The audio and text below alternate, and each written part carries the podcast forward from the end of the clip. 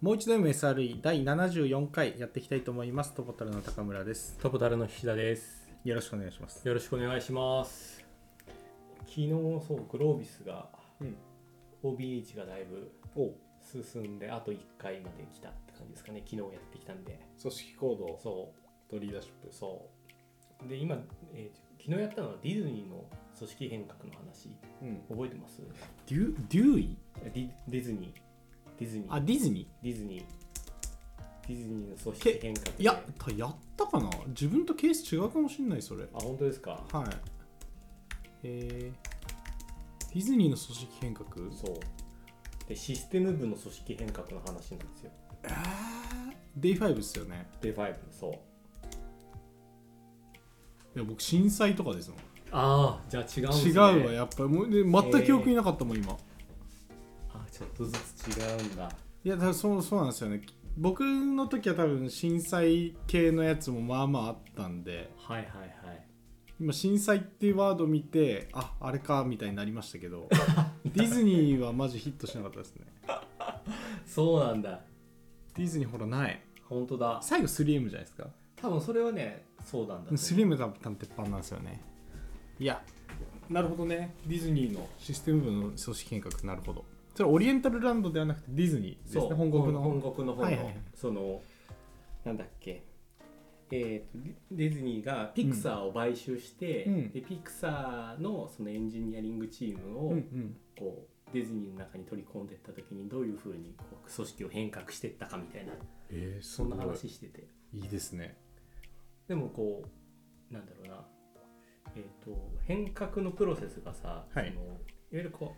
うは変革のプロ8ステップの変革のプロセスってあったりするじゃないですか、はいはいはいでそうじゃなくてそうんの、いわゆる今風で言うとウーダループうんを使った組織変革の流れの話をそこではしてて。うんうんうんうんなんでこう今までのはその組織の変革の話とこうディズニーがのそのシステム部が行ってきた変革の話っていうのが全くこう色合いが違う違うものが出てうんうんうきんてしかもその変革のプロセスっていわゆるシステム運用でも使われるようなウーダループが使われててみたいなのでめっちゃ面白かったっていう話ですね。えウーダーが出てきたんですかそう、えーと OBH 明確には言ってなくて、はいはいはい PDCA を日々こう繰り返したという言い方をしてるんですけどでもそれって、えー、と今風で言うとはいあこれってウーウーダだなってみたいなまあ確かに確かにっていうそういう話でしたね PDCA の親戚というか発展系みたいな感じですみかたいな感じなんで、えっていうので昨日授業を受けてへえって思ってー、まああれ ですね組織変革は一朝一夕にならずああらずってことですよねそうそうそうそうそうなんだいいケースですねいやなんか雑談もうちょっといいですかいやその話で言うと今日はいはいこれ貼るかツイッターに貼るか「How to get an SRE role」っていう記事見読んでたんですはいはいはいでこれで SRE 中規模から大規模のう SRE に必要なスキル、もうちょっとツイートにぶら下げよう SDPF って何これで出る当てるってへえ言ってたんですうんでここに書いてある内容は、うんそのソフトウェアスキルとかっていうのはもちろん重要なんだけれども、うんなんかすごいソフトスキルのこともたくさん書いてあるんですよ。レジリエンスが必要だとかアサーティブだとかはいはいはいいここにはエモーショナルインテリジェンスって書いてあるけどなんかで最終的な締めとしてもうんなんかきちんとコーディングとかができるのはもちろんもちろんですけどなんかこう効果的なコミュニケーションができるエンジニアが重要だっていう話をはいしてるわけなんですよね。で今の話に何が関連するかっていうとその技術者の組織変革ってめちゃめちゃ重要で、はい MBA の視点とかだと多分技術者じゃない視点で組織を変革しようとして割と大変みたいな話なんですよね。あーまあ、まさ SRE が主人公のことはないじゃないですか MBA まあまあそうですね MBA のケースって大体部長とか、はいそのリーダーの視点だと思うんですけど、うんでもなんか SRE は割と組織変革、まあ、ツールを導入するの一つにしても変革ちょっとした変革なんで、まあ、そういう視点で OBH の観点で考えると割とこういう MBA の授業で出てくるようなソフトスキルの話もやっぱ出てきますよね、そうですねそれは出てきますよね、うん、でそこは壁だったりしますよね壁というか、なんかうんたまたまこうすごく喋るのが得意だったりあの、い、ろんなチーム横断でいろんな方とコミュニケーションを取るのが好きな方うんが SRE とかだと運よくこうその人をベースでこうどんどんどんどん組織変革できたりしますけどうんうん組織変革するからじゃあそのスキルつけようとはまだ全然ならないと思う。そうですね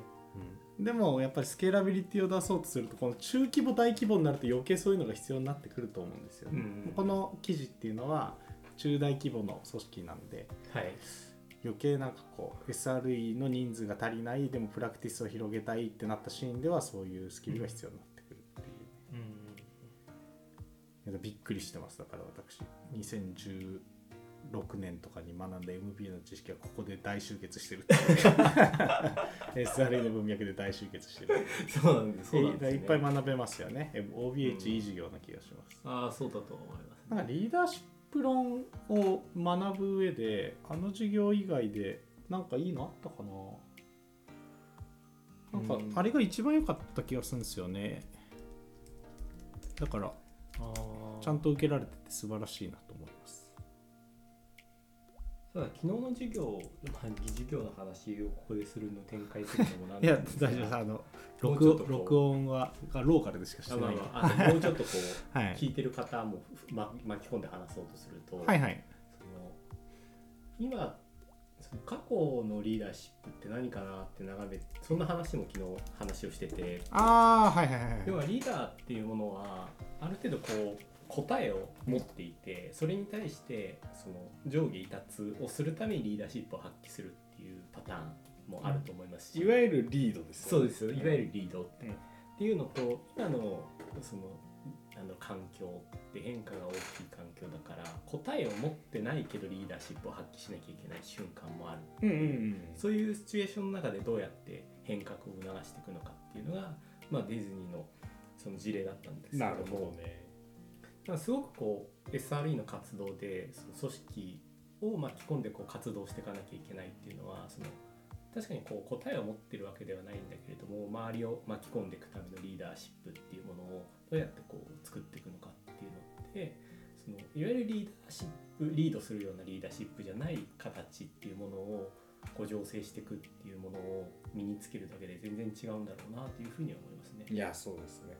なんかその答えは持ってなくてもいいけどどうやったら人と人と仲良くというか 一緒に働けるだろうみたいなそんぐらいのこう視点でも全然いいのかなっていやそうですよね昨日聞いてて思ったところですね。なんかサーバントリーダーシップとかってワード出てきましたあーと出てはきてないですけどそれですよね支援型なんでそうですよねまあ、支援型ですよねうんなんかこうだっていう絶対的な回答を毎回出し続けてると、うんおのずとカリスマ性が増してその人についてこうみたいなモチベーションとかも出てくるはいそんなこともあると思うんですけどはいそうじゃないシーンがエンロールメントって言ってねエンパワーメントの対比で使われますけど、その人が他の人を巻き込む力うんその人に協力したいと思ってもらえるような素養ですかはいっていうのが重要になってきたりして、まあ、それは人柄っていう話もあるし磨くことができるスキルの部分もあるんですけど、まうんあなかなかこの辺も奥が深いですよね。そうですねそのリーダーシップ自体がそのなんだろう学ぶことができるものだということが結構前提にうん今、その MBA とかでも学習できるよっていう立て付けになってるわけじゃないですか、はいそういう意味ではなんか学ぶだけでも全然こうなんか知ってる知らないの差は結構大きいのかなっていうのはねまず最初のステップとしてあるなと思うんですよね。そうですねうんあとなんかこうそのひ、まあ、菱田さんと僕も全然人柄違うと思うんですけど、いその人に適性のあるリーダーシップと、はい、まあ、あんま噛み合わないリーダーシップってやっぱあってありますね。ただねまあなんかこう使い分けを自分の中でやれるとものすごく幅が広がるなって4年前思いましたね VPO やってる時に。はいはいはい。なんか今でこそトポタルの今ね、あうんのリードをする立場だからこういう感じだけど、はいハトイツ前職にいた時って全然もっともっとこうエンロールメントするような感じで僕立ち回ってたはずなんですようん、そうかもね。ね。エンジニア組織、はい。まあ、僕はあのい体育会系なんでね、はい大体年上の方だ ったそれも影響してるかもしれないですけど 年上の方はやっぱり年上の方なんでってなっちゃうはいはいはいでも確かにこうななんでしょうねその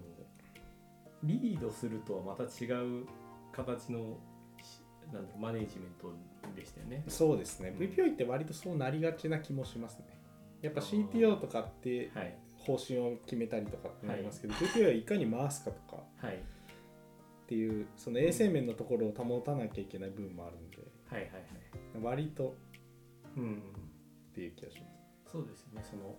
上上っていうよりは衛生面っていうこうボトムのすそうライボンをトムのラインですねをどどれまどれだけこうなんでしょう底上げできるかっていうのにそう近いですよね環境にコミットしする感じですよね、うんうんうんそうなった時にはその環境ってみんなで作っていくもんだから、うん誰かが引っ張ればいいじゃないですもんね。そうなんですそうなんですでネガティブを消し込んだりとかっていうのもやっぱ重要になってくるんですよ、そうすうんるうとんね、なるほどね。なんかトップライントップラインとかリードする時とかっていかにプラスを増やしていくかっていう考え方なんで、うん多少のマイナスなんか無視して、ね、進むみたいなのがせいだったりもするんですけどはい。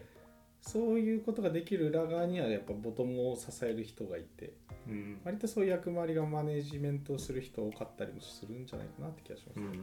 ありそうですね。まあ、向き不向きがこの話はやっぱありますからねありますねうん、そういうのが好きっていうとか興味があるって人もいればやっぱ物事とかリアルの課題うん。システムに向き合いたいって人もいるし、どっちがいいって話はないんですけど使い分けその与えられたロールに対して使い分けられるんですよね、でリーダーシップ論とかってあんま知らないじゃないですか、まあ、学ぼうとしない限り情報入ってこないですもんね、はいテレビとかってそんなやんないですやよんない。なんか釣りかなんか釣り広告とかに出てこないですもんねそうですね。だから学ぶのはいいですねはいじゃあ今日の本題に入ってきます今日は SR ボの22章カスケード障害の対応からいきますはい。ようやく新しい章に入りまよしたかった。はい。でもまだカフカつながりカ スカフカの親戚というかもう息子というかなんかねはい。そういう感じですね273ページになりますで今回は格言が2つありますはい。 1つ目最初に成功しなかったら指数的にバックオフすることだ、はい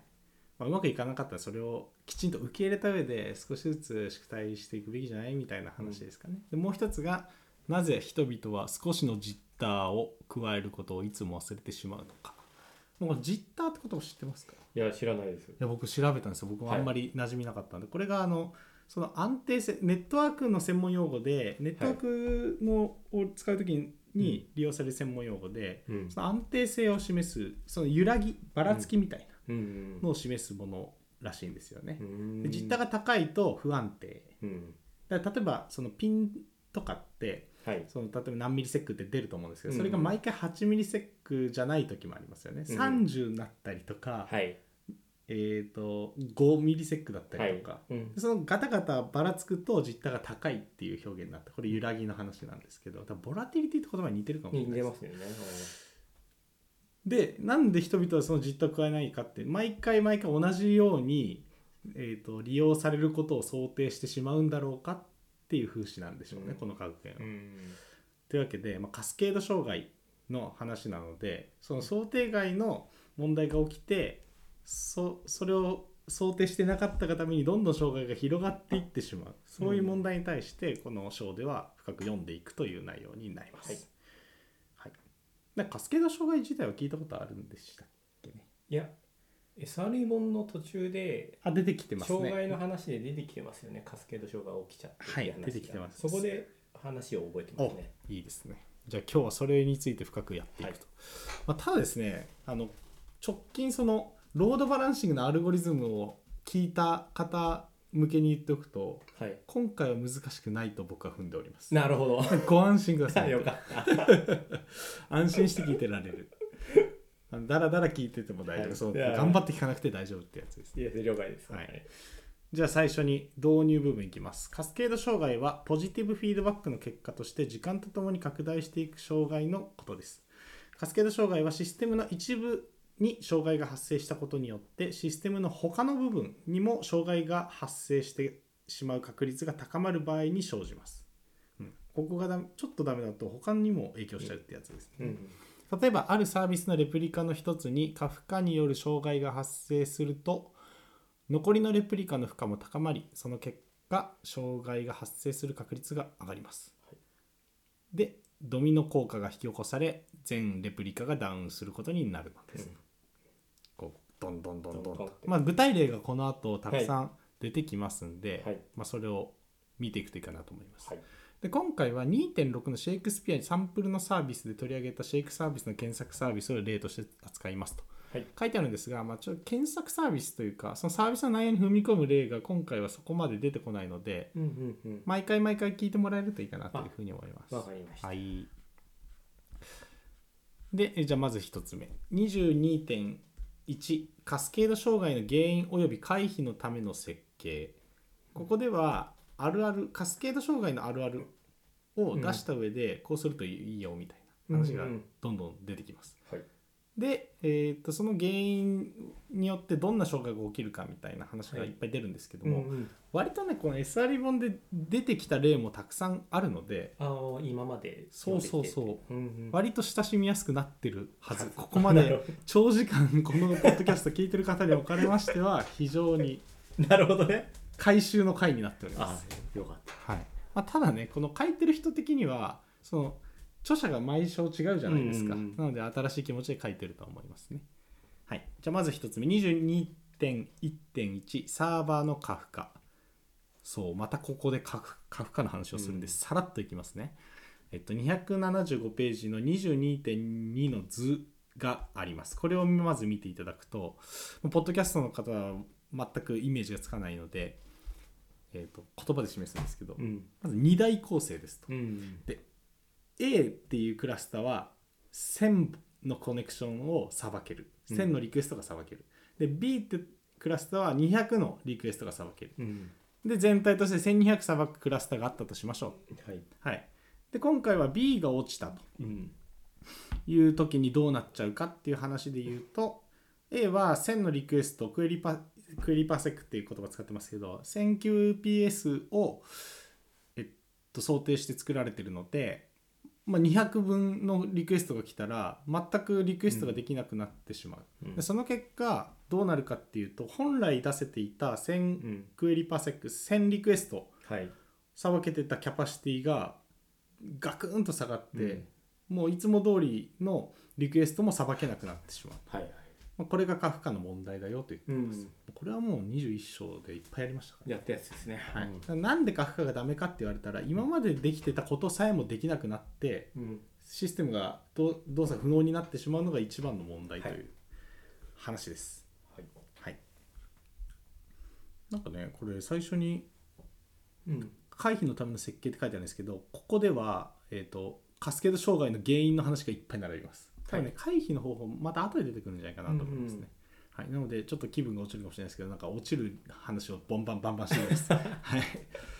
次21.2リソースの枯渇、もうこれ言葉の通りですよね、うんうんコンピューティングリソースといういうと CPU か CPU とかメモリとかストレージとか、うんそういうのだいぶ枯渇しちゃった時に問題が起きるよねって話を改めてしています、なんかそれもイメージつきますつよきねま、すつきまうすんそれは使いすぎたら何をやってもダメなんですが、うんうんそれ事細かく書いてある章がこちらうんで21.2.1は CPU にフォーカスして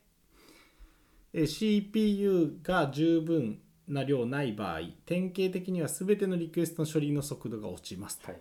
でこの場合以下の内容を含む二次的効果が生じることがありますと言っていて、まあ CPU 使用率が高くなっちゃった時にあ起きるあるあるを細かく説明してくれています、うんまあ、一応触れておきますね、え1つ目処理何個あるのこれ7個ぐらいあるな6個だわはい1つ目処理中のリクエスト数の増加そう CPU が遅くなるとし処理中のリクエスト数が上がるこれは何でかっていうと1つのリクエストを処理する時間が長くなってしまうので、その処理中っていうのは同時に CPU が抱えているリクエスト数の話ですよね、これがどんどんどんどん溜まっていってしまう、うんその結果過負荷っていう話なんですけど、はい、これも当たり前の話ですかねでもう一つ長すぎる急急ってご存知ですかね、なんかこう溜め込むような溜め込む入れ物の話ですけど、でこの、えー、とリクエストを安定して処理するだけの十分なキャパシティがない場合サーバーの気はいずれいっぱいになるうんそう処理待ち処理待ち処理待ち処理待ちって言って、うんずっと急が追加されていってしまうとそれは問題になるという話です。はい、で急っていうのは何かこうストレージに書き込むんじゃなくてメモリ上で管理されてるんですね、はいはいなのでメモリの消費も多くなるっていう話をしています。であとその次に書いてあるのがスレッドのスタベーションもうその次に書いてあるのが CPU あるいはリクエストのスタベーションということで、スタベーションってそのリリ多分ここで指してるのはリソーススタベーションの話で資源飢餓といってうんこうスレッドとかリクエスト側って何をしてるかっていうと CPU の割り当てを待ってるんですよね、割り当て割り当てられたらわーいって言っていっぱい処理し,、うんてもらえるんですけども、はいまだかなまだかなってずっと待ってる状態をスタベーションとはいいう状況にあと言う言うんですが、いまあ、それが起きますようんということですね。はいでもう一つが RPC のタイムアウト、そうレスポンスが遅くなりますという話、で最後に CPU キャッシュの効果低減、はい、CPU の使用率が上がってくるとより多くのコアへ処理が回されその結果ローカルキャッシュの利用度が下がり CPU の効率も下がる可能性があります、はいそうなんですよねこう CPU にもなキャッシュってうん今までいっぱい言葉が使われてきたと思うんですけど、実はいろんなところにキャッシュってあるんですね、例えば Web サーバー DB サーバーの間に挟まるキャッシュもあれば、うんえー、とストレージと CPU の間にあるキャッシュもある、はいでメモリもあるうんだけど CPU にもキャッシュが搭載されてて、はいでその CPU 単位でしか見れないキャッシュの話を今ここではしていますね、うはんいまあいろんなキャッシュがある中で、うんやっぱ CPU がいろんなコアに回されちゃうとうん処理が分散されてしまってうんちょっと処理を別のタスクやるからメモリに載せとこうあメモリじゃないキャッシュに載せとこうって、うんローカル CPU のローカルキャッシュに載せとこうっていうのをやっても他回されちゃった時にそれって無駄になっちゃうし、うんはい、全体的な効率がそんなミクロなレベルでも下がってるよっていう話をしています、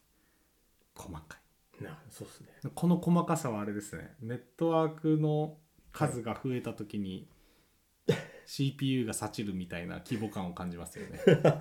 接続コストの話ぐらい小さい話ですがちゃんと書いてある Google の規模だと多分大きな問題になるんでしょうなはいサクサクいきます次です、22.1.2.2メモリはいはいメモリも過負荷になりますとうんはい、でメモリの枯渇はこのような影響を及ぼしますということで3つ出てます。1つタスクの死例えば 利用可能なリソースの上限を超えたタスクはコンテナマネージャーによって停止させられることがあります。あるいはアプリケーションに固有のクラッシュによってタスクが死んでしまうことがあります。なんかこれイメージつきますなんか結構ねアプリケーションが勝手に殺されるみたいなのはうんシステム運用してる方は一度はあるんじゃないかなっていう割とあるあるではありますなんか聞いたことはありますねねそう、うんメモリマネージャーみたいなやつうんうんがパキューンって あってなるんで「すね君メモリ食べ過ぎパキューン」って言ってはあそうなんですよなるほどねで障害になるとなるほどねな OOM キラーとか聞いたことないですかありますあーりますそれれそいつそいつそいつのことですねそうそういうそいつのことですはは2つ目 Java におけるガーベージコレクションの増大と、それによる CPU 使用率の増大うんよかったですねこの前回が前回じゃないかちょっとちょっと前にガーベージコレクションやっといてよかったやでっすよたよね。ねできた はい、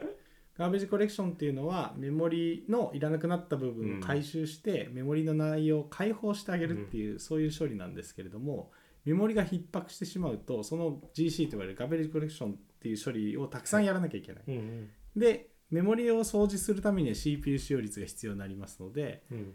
えーそれも増大すると。うん、 CPU が必要になるそうそうそうですでえーっとまあ今言った通りなんですがその結果、えーっと CP 利用できる CPU がさらに減っちゃうんですよ、だからたくさん処理をするメモリをたくさん使う、GC が走るそこには CPU が必要ってなると最初に使いたかった CPU とカニバルんですねリソースが、でそうすると、えー世間一般では GC の死のスパイラルというのに陥るということなでるすほどはいいっ世間一般では GC の死のスパイラルと呼ばれますがだっていやそれ言ってたんだっていうなるほどなとわ我々の世間は狭かったようだっていう感じですね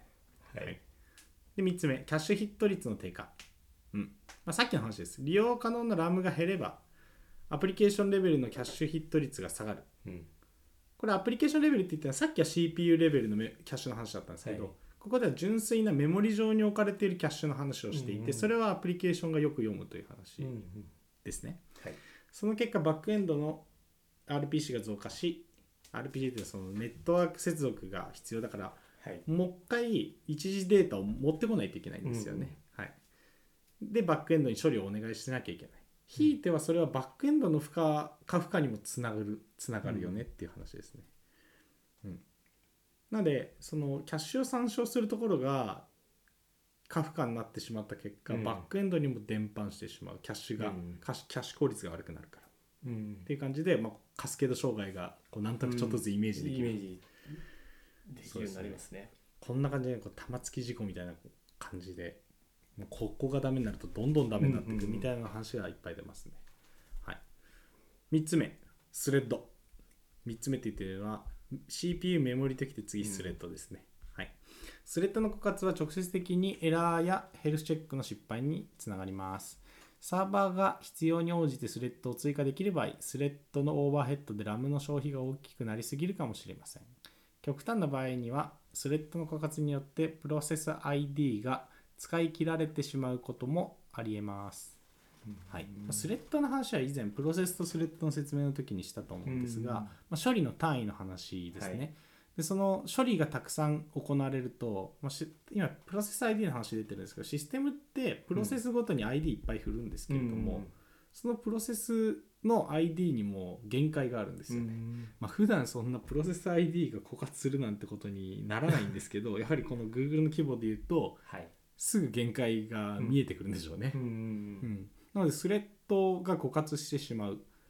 スレッドって基本的には固定帳で確保されてたりもするんですけどそれはいがこう、なんて言えばいいんでしょう無無制限にはいスレッドを追加できてしまう場合っていうのはプロセス ID の方が枯渇しちゃうし、固定帳であれば処理が開始できなくなっちゃうんで、エラーになったりヘルスチェックが失敗したりってことになるという話をしています。でスレッドを展開するためには、えっと、CPU 使用率も必要なんですけどまずそのスレッドにえスレッドを処理するための情報をメモリに確保しなきゃいけないんで、はいメモリもあ消費しちゃうという話です、ね大変大変だ大変だって話はもうもうあとちょっと続きます、はい4つ目ファイルディスクリプターはいこれ聞いたことありますいえわかんないですあ初めてそうですよね初めて聞いたいや僕ね IO の研究を大学4年生の時にずっとしてたんでねああじゃあこれは知ってらっしゃった内容多分ファイルディスクリプタっていうのうまいかもしれないですねいっぱい喋っそうなんた、はい、これ調べると出てくるのがプログラムからファイルを操作する際はい操作対象のファイルを識別するために割り当てられる番号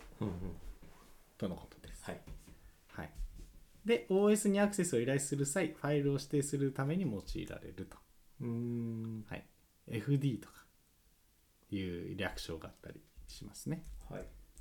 でファイルディスクリプターをこのカスケード障害の章では何を言ってるかというと使い切っちゃうという話うんになります、ネットワーク接続を初期化できなくなることがありますそうすればヘルスチェックが失敗することになりますこれちょっと飛躍があるので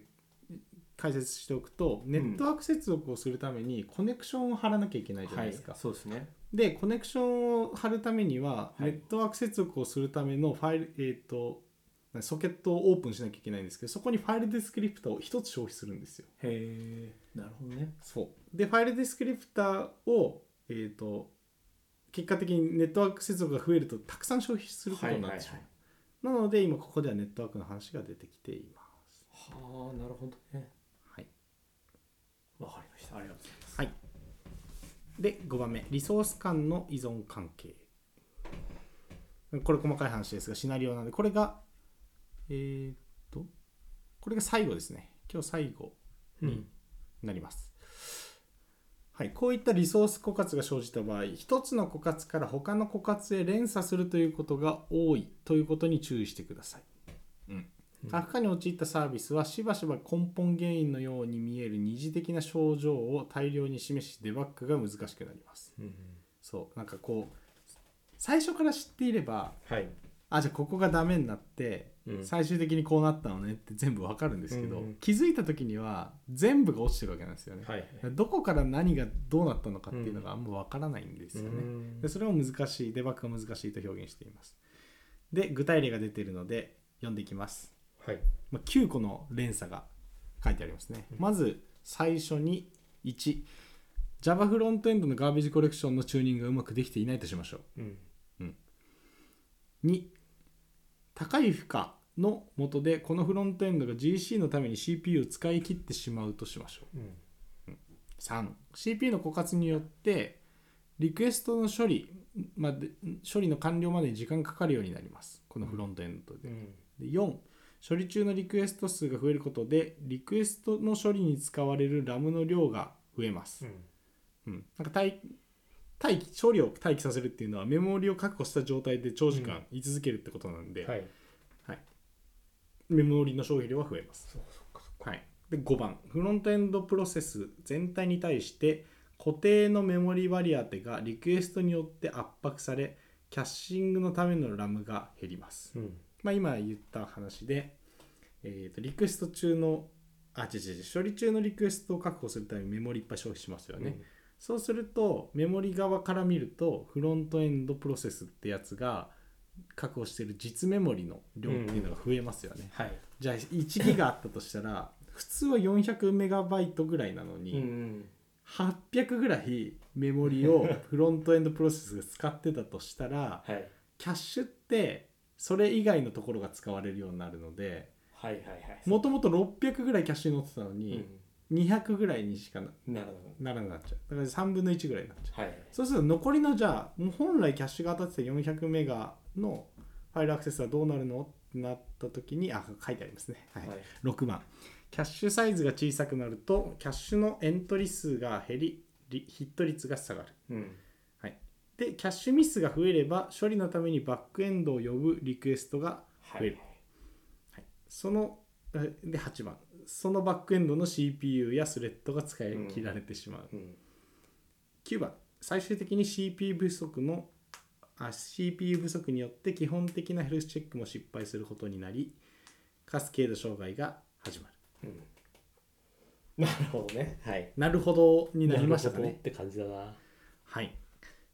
じゃあ最後ですね。こはいのケースのように複雑な状況下ではサービス障害が生じている間に因果関係の連鎖を完全に診断できることはおそらくないでしょう。うんバックエンドのクラッシュがフロントエンドのキャッシュのレートの減少によって引き起こされたと判断することは特にフロントエンドとバックエンドの担当が異なっている場合は極めて難しいかもしれません、うんそうなバックエンドが詰まったからフロントエンドも詰まって死んだんじゃないのとも見えるんですよ、後から見るとだからよくわからないんですよねとはい、で細かくトレーシングをしていないとこの辺は多分追跡できないはずなので割と難しいと、うーんなはい、今日はここまでるほどな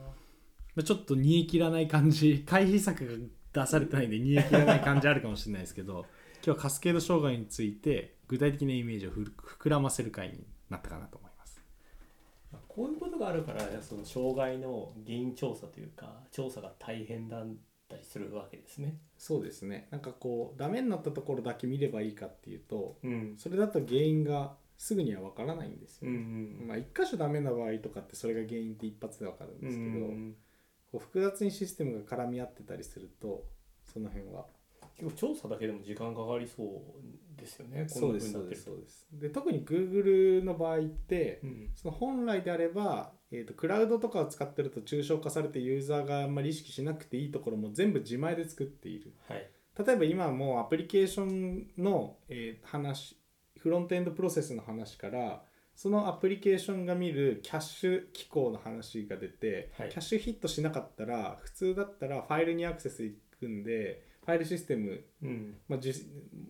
これもあの普通の企業自自前で作んないと思うんですけどファイルシステムの話になると思いきやバックエンドサービスって言ってはいまたブロックストレージ別で使ってるブロックストレージの話を多分してるんですよね、あ案に。うんなのでかなり低レイヤーになっても自分たちが使っ作っているサービスの話になっていったりするのでやっぱりはいこのぐらい細かい流度でカスケード障害とかカフカの対策をしていかないといけないんだなっていうのを改めて思いました、はあなるほどねうんうんそうか今までなんかちょっと話が変わっちゃうかもしれないですけど、はい今まで出会った障害で調査が大変だったものとかっていうのはどんななんか印象に残ってるものとかあったりしますこれで現地調査にめっちゃ時間かかったなありますありますあの、まあ、これ前いやポッドキャストで話してないかなあのメールが送れないサーバーっていうのがあってはい